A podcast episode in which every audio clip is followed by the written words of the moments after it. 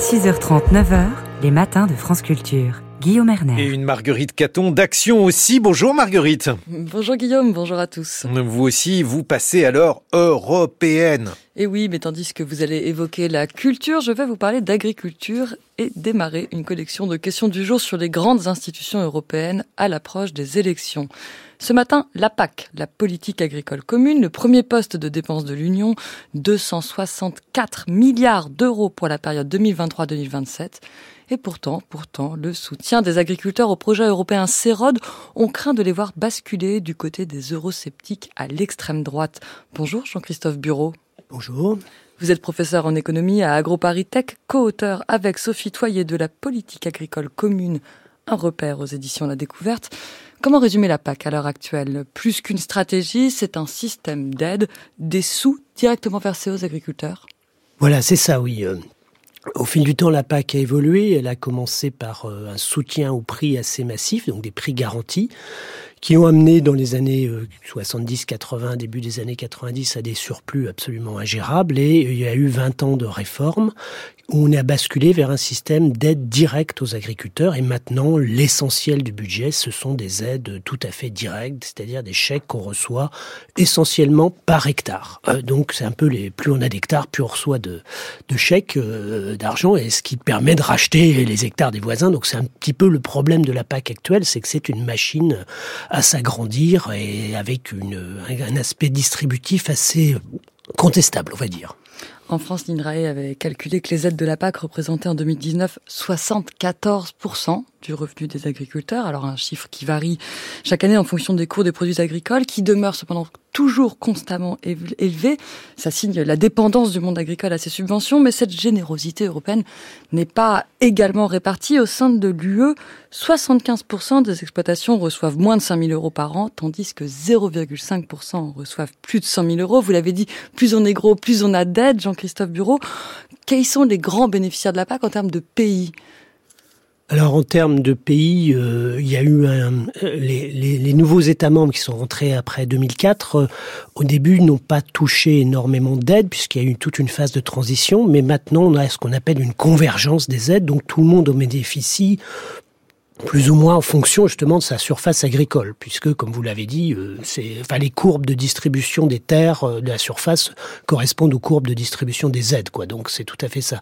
Euh, après, au sein des pays, ben c'est un petit peu pareil. Hein. là, il y a eu sous le sous le quinquennat, je dirais, de, du ministre Le Foll, une assez forte redistribution à l'intérieur de la France vers les régions plutôt d'élevage, compte tenu justement de, des réformes en cours. Et puis lui a remis pas mal d'argent d'aide sur l'élevage qui, qui, était en grande souffrance en termes de revenus. Hein. Et dans les chiffres que vous avez cités, la dépendance des revenus aux aides est encore plus forte dans l'élevage. C'est plus de de 100% des revenus qui sont constitués des aides en élevage viande, en tout cas, par exemple. Donc on, on a quand même, ce qui domine, encore une fois, c'est la surface. Et donc euh, la France en premier bénéficiaire, puis l'Espagne, l'Allemagne, l'Italie, c'est quand même l'Europe de l'Ouest. Euh, oui, mais enfin, euh, c'est équilibré. Lié, c'est de plus en plus équilibré. Hein. Les, les, les, nouveaux États membres continuent de de râler qu'ils touchent un peu moins par hectare, mais enfin, ça a quand même largement convergé. Alors évidemment, il y a toujours des, des discussions sur cette répartition, mais s'il y a un point qui fait vraiment consensus chez les agriculteurs, c'est la dénonciation de la bureaucratie bruxelloise. Les conditions environnementales auxquelles sont assujetties les aides sont tout particulièrement intenables, disent-ils. Qu'en pensez-vous? Euh, J'avoue que c'est pas faux. Euh, quand on va regarder de près, euh, par exemple des des programmes spécifiques euh, pour aider l'environnement, euh, honnêtement, euh, il faut quand même s'accrocher pour comprendre les différentes exigences. Enfin, il y a, y a un niveau de bureaucratie absolument gigantesque qui, alors pour une partie, euh, enfin, on incrimine beaucoup Bruxelles. C'est pas faux que euh, tout ce qui vient de Bruxelles, il y a des contrôles des fonds qui sont extrêmement euh, complexes, drastiques, qui ne sont pas spécifiques à l'agriculture. Hein. Nous, on va chercher de l'argent dans les projets de recherche à Bruxelles. Je vous assure que ça, ça vaut la complexité agricole. Euh, parce que, évidemment, euh, il y a énormément de fraude dans l'argent communautaire qui est distribué à certains États membres. On va toujours citer quelques pays de l'Est de l'Europe où il y a des détournements, des choses comme ça. Donc les contrôles sont très, très pointilleux. Mais il y a quand même une grosse partie de la bureaucratie qui vient quand même de la France. et ça, c'est vraiment assez exceptionnel comme pays. Et là, avec la nouvelle PAC qui délègue énormément les choses aux États membres, il va être assez difficile d'incriminer Bruxelles, puisque c'est l'État qui gère, qui paye, qui contrôle maintenant. Alors pourquoi cette spécificité ces spécificités françaises sur la bureaucratie, un paradoxe, c'est que euh, ça vient un petit peu des syndicats agricoles qui, euh, comme ils n'aiment pas les choses trop simples quand il s'agit par exemple de taxes vont mettre euh, parce qu'on pourrait taxer les pollutions ce serait assez assez simple hein. euh, le Danemark va faire ça.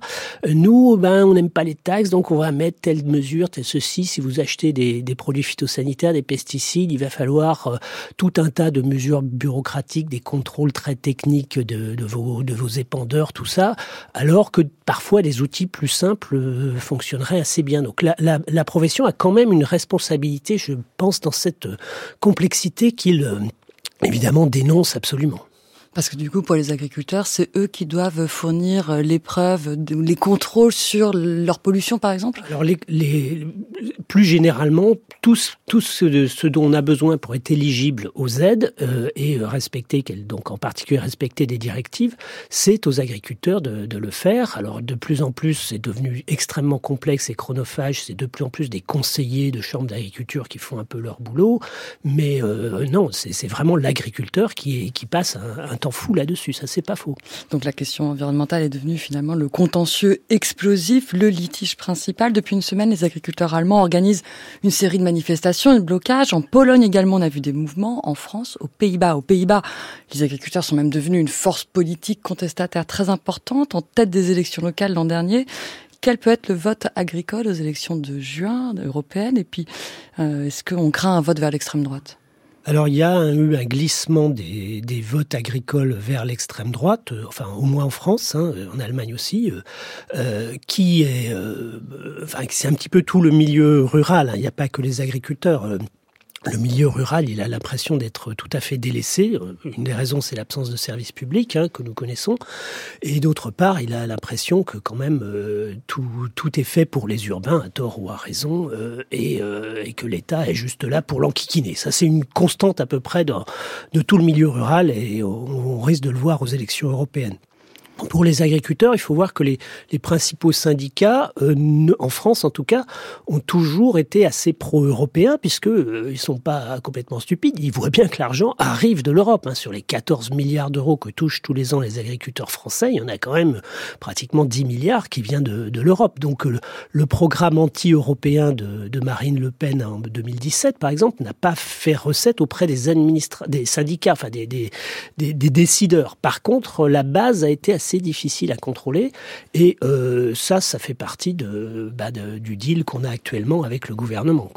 En un mot, la question ukrainienne, Jean-Christophe Bureau, depuis 2022, l'Union européenne a levé les restrictions sur les importations, elle les a un peu rétablies, elle les a de nouveau enlevées. Si l'Ukraine intègre l'Union européenne alors que c'est le géant agricole du continent, qu'est-ce que devient la PAC? C'est assez intéressant euh, parce que là, si on continue des aides à la surface avec le même budget, c'est vrai qu'il y aura des impacts très très forts euh, sur les autres pays. C'est-à-dire qu'il y aura plus d'aide pour euh, l'Europe, un peu la fin de la PAC. Ah, je ne pense pas que l'Ukraine apporte un budget tel que ce sera soutenable, oui. Merci beaucoup Jean-Christophe Bureau. Je rappelle que vous êtes économiste, professeur à AgroParisTech, co-auteur du repère La politique agricole commune aux éditions La Découverte. Merci.